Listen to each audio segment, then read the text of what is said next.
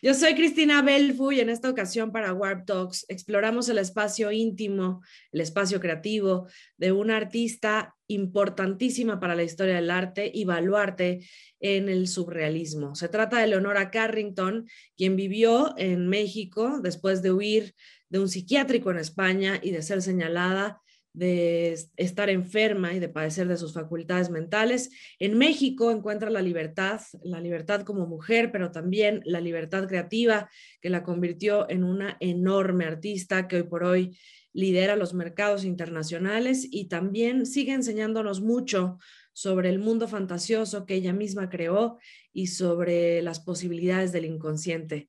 Este lugar está ubicado en la colonia Roma, en la Ciudad de México, y fue rescatado por la Universidad Autónoma Metropolitana, que se va a encargar de conservarlo. Eh, Alejandra Osorio, la encargada de llevar a cabo este proyecto, nos dio la siguiente entrevista.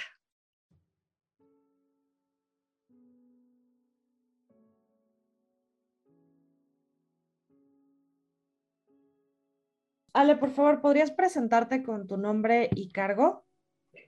Sí, yo soy Alejandra Osorio, la directora académica y cultural de la Coordinación General de Difusión de la UAM. Muchas gracias por aceptar esta entrevista. Eh, el motivo de nuestra comunicación contigo es tener un poco más de información y detalles del proyecto de la Casa Estudio de Leonora Carrington, que nos entusiasma muchísimo y que deseamos que pronto existan las condiciones para poderlo visitar. Cuéntanos un poco de tu labor en este proyecto, Ale. Mira, este proyecto eh, comienza en el 2017, cuando la Universidad Autónoma Metropolitana compra el inmueble al hijo menor de Leonora Carrington, a Pablo Weiss Carrington. Y a principios del 2018, con la gestión actual, que es eh, el coordinador, el maestro Francisco Matarrosa y el rector, el doctor Eduardo Peñalosa, pues comenzamos a trabajar todo lo que es el proyecto de convertir la casa, convertir una, casa habitación, que es el espacio donde vivió Leonora Carrington y su familia por más de 60 años, convertirlo en un centro cultural, ¿no? Eh, no le queremos llamar museo porque el, proyecto el concepto es, mucho más amplio que un museo. Pero de lo que se trata es que la gente pueda visitar este espacio em, donde hemos mantenido pues la mayoría de los lugares este, históricos muy reconocibles del inmueble, como, como la sala, el comedor, la habitación de Leonora, de Chiqui, los baños, su estudio, eh, la cocina. Entonces, todos estos, estos espacios están pues tal cual Leonora los dejó cuando ella falleció en, en mayo del, del, 2011, el 25 de mayo, que de hecho ya van a ser ahora 10 años de su fallecimiento. Y la universidad cuando compra la casa recibe todos estos objetos, todos estos muebles, eh, documentos, etcétera, que son más de 8.600 objetos que ya catalogamos, y los recibe en un comodato eh, de parte también de, su hijo, de Pablo. Y lo que hemos estado haciendo nosotros es, em, pues, haciendo la conceptualización, la rehabilitación arquitectónica del espacio, porque la casa sí hubo que, reforzarla en distintos lugares, hubo que rehacer instalaciones hidráulicas y eléctricas, en fin, todo un trabajo de rehabilitación arquitectónica.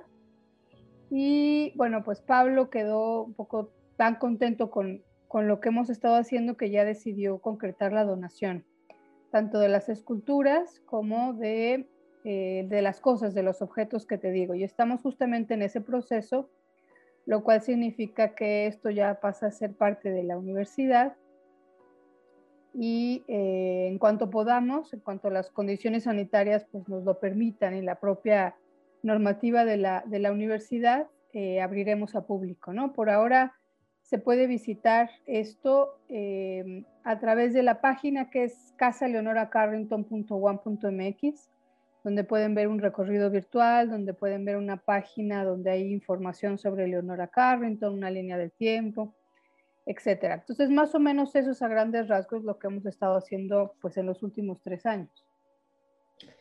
Gracias, Ale. Oye, y dime una cosa, tú que has estado involucrada en todo este proceso de catalogación, de convertir el espacio íntimo del artista en un espacio público para la reflexión de su obra, ¿Qué crees que es lo que ha aportado Leonora Carrington a nuestro país? ¿Cómo, cómo percibes a esta mujer tan especial? Pues mira, para mí ha sido un descubrimiento Leonora Carrington. Yo soy profesora de, la UAM, soy profesora de la carrera de Ciencias de la Comunicación en, la unidad Coajimalpa y yo he venido trabajando temas que tienen que ver con, eh, con los objetos, con la memoria material. Y a partir de, esa aproximación que yo he hecho es que me llaman a este proyecto y me llaman al, puesto que tengo actualmente. Em, entonces, Leonora Carrington, obviamente yo la conocía, tenía muchas nociones de ella, conocía principalmente su pintura, pero al entrar a este proyecto, pues yo empiezo a, a realmente sumergirme en el universo de Leonora.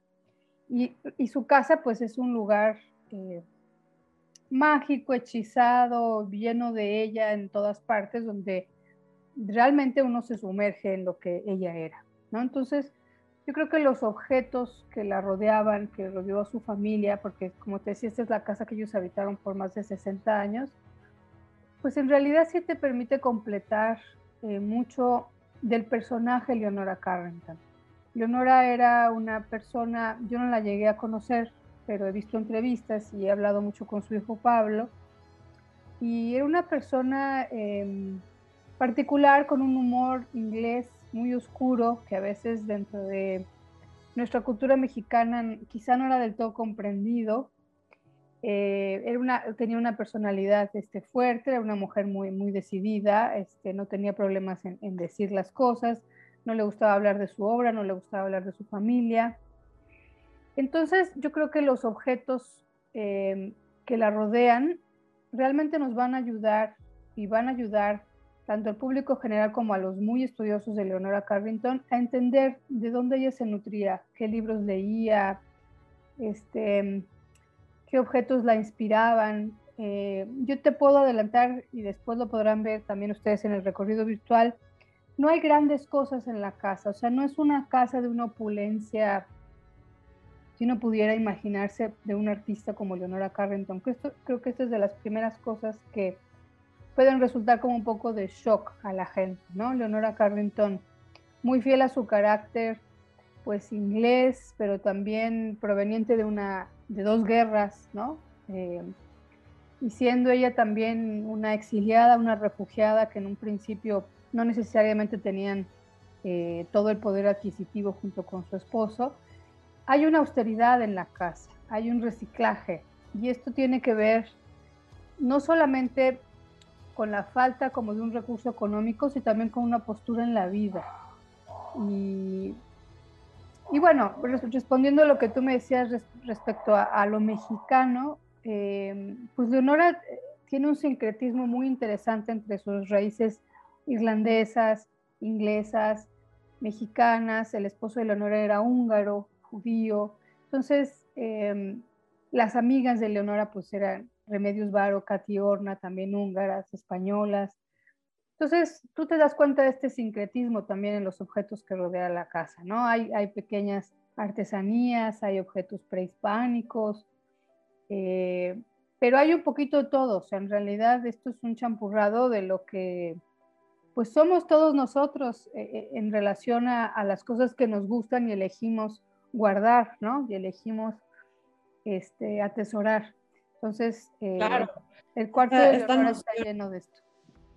Sí, esta noción del espacio íntimo como una extensión de nosotros mismos, eso que decidimos o que elegimos conservar, guardar, eh, atesorar o ocultar también, ¿no? Creo que en nuestra casa hay mucho, mucho que habla de nosotros. Ale, eh, ¿qué objeto te llama especialmente la atención? Eh, hace un par de, días o de semanas que hablamos tú y yo, me comentaba sobre la agenda de Leonora Carrington? ¿Están sus agendas, están sus diarios? ¿Qué hay de ella entre los mensajes que estos objetos han dejado? Pues fíjate que diarios no hemos encontrado, no hemos encontrado diarios. Sí hay agendas, hay algunos libros de escritura de sueños, por ejemplo, ¿no? O sea, un tiempo donde ella escribía sus sueños, cosas así, pero un diario como tal no hemos encontrado. Lo que sí tenemos son las agendas, unas agendas que eh, son más o menos de los años 60, otros de los 70 y otros ya quizá más de los 90. y efectivamente es muy interesante los contactos que ahí se encuentran, ¿no? Entonces, em, yo creo que uno puede mapear, esto es parte también eh, del proyecto que nosotros tenemos, que como te decía, no es solamente un museo y por eso no, no se acota en la palabra museo, sino es casa estudio, porque lo que queremos nosotros es abrir la casa como si fuera un texto, como que uno pudiera leer en los objetos, uno puede leer en los muebles, uno puede leer en las recetas de cocina, uno puede leer en muchas de estas cosas que creo que van a nutrir mucho los discursos académicos. Entonces, gran parte de lo que nosotros queremos hacer es pues ofrecer la casa como un lugar continuo de investigación, la casa como un texto. Entonces, en este sentido, eh, las agendas eh, sirven para mapear una historia cultural eh, de México en una cierta época, cuando Leonora llega a México en los 40. obviamente había figuras artísticas, culturales muy importantes que también venían refugiados de la guerra, ¿no? Recordemos que esto, esto es parte de una política de puertas abiertas que el presidente Lázaro Cárdenas este, lanza al mundo, donde vienen muchos refugiados de la guerra civil española, pero vienen muchos refugiados en, general eh, de Europa. Entonces México eh, se, tiene un poblamiento muy particular, este, muy especial de muchos artistas que venían con ideas muy particulares, obviamente sobre la política, pero también sobre la educación y también sobre el arte, que nutren esta escena. Entonces, estas, estas agendas yo creo que reflejan mucho de esa escena cultural. Entonces, pues tenemos gente como Octavio Paz, pero María Félix, pero Vicente Rojo, pero, bueno, Elena Poniatowska, eh, y, y, otras gente, otra gente internacional muy interesante, ¿no? Este, filósofos sociólogos como Pierre Bourdieu o Giorgio Agamben, gente que uno pensaría, bueno, ¿en qué minuto estos se encontraron? ¿Cuándo se toparon? ¿Cómo es que se dio esta relación? ¿no? Em, y ahí están, en esas agendas. Entonces yo creo que ese mapeo cultural a través de las agendas de Leonora sería un proyecto académico muy interesante. Qué interesante, Alejandra. Pues muchas gracias por compartirnos esta experiencia. Felicidades a ti y a la universidad por este proyecto. Yo creo que es de mucho, mucho agrado y de mucha aportación al patrimonio de nuestro país. Y qué bueno que sea así. No, no todos los artistas corren con esa fortuna de tener alguien que cuide y que, y que difunda y que eh, preserve su legado. Y eso pues vale toda la pena para una universidad como la UAM que sea quien, quien, lo, quien lo puede hacer y que sea el custodio de este legado de un artista tan importante que creo que apenas estamos reconociendo su aportación y su, y su, y su importancia a nivel mundial. Eh, por último, nada más te quiero preguntar un poco sobre los recursos, cuánto se invirtió, eh, cuánto, eh, en qué se invirtió y, y, qué, y, qué, va a pasar con, con, este espacio a partir de que se pueda abrir y que las condiciones sean, sean favorables. Mira, sí quiero recalcar en esto que tú comentabas, es muy importante que este legado quede en una universidad y sobre todo en una, universidad pública. Creo que eso es también algo eh, que hay que recalcar. Em, la universidad ha invertido alrededor de los 12 millones de pesos en este proyecto. Eh, ya estamos casi concluyendo todo lo que necesitamos, como bien dices, para abrir a público. Y pues digamos que abriremos en cuanto en cuanto las condiciones lo permitan, ¿no? Hay una serie de cosas que también tienen que destrabarse al interior de la universidad en cuanto a su propia normativa, pero estamos trabajando, eh, digamos, lo más rápido posible para, para que esto se abra público, porque como bien dices, esto apenas empieza, Leonora Carrington es una artista que creo que la estamos empezando a conocer, estamos empezando a darle la importancia que ella tiene en el contexto mexicano, porque internacionalmente es bastante valorada. Y em, yo creo que va a ser el, el, yin y el yang de Frida Kahlo. Esto va a ser, es la contraparte de Frida Kahlo, Leonora Carrington. Entonces creo que viene a dar un, un, sopeso a esa otra historia cultural mexicana que va a ser muy importante cuando la gente empiece realmente a conocerla y a trabajarla. Bueno, pues me encanta también esta parte de, que sea una universidad pública y, de que exista una transparencia sobre los recursos que se han invertido en ello.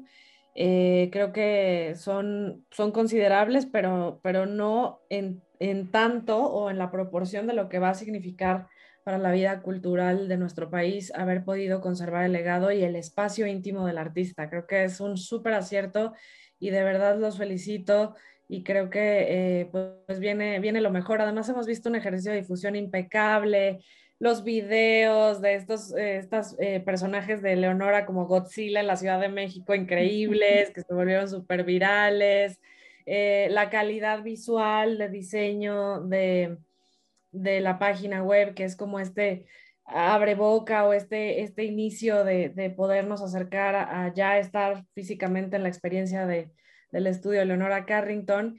Y pues todo eso ha, sumado para que esto sea un éxito y se, y se deja ver el gran trabajo que, que encabezas Alejandra y que tiene la universidad ya varios años, seguramente en gestiones de compraventa, en, en inventario de lo que hay, en catalogación, en investigación pues es apenas lo que, lo que asoma, lo que me imagino que fue toda una labor titánica el poder lograrlo. Así que muchísimas felicidades y gracias por este espacio para Warp Talks, eh, que será publicado en nuestra página web y que espero que, pueda escucharlo mucha gente y conozca tu trabajo. Muchas gracias. Claro, gracias a ti, Cristina. Te quiero nada más decir que el trabajo visual lo han hecho a estudiantes de la UAM. También de eso estamos muy, muy orgullosos.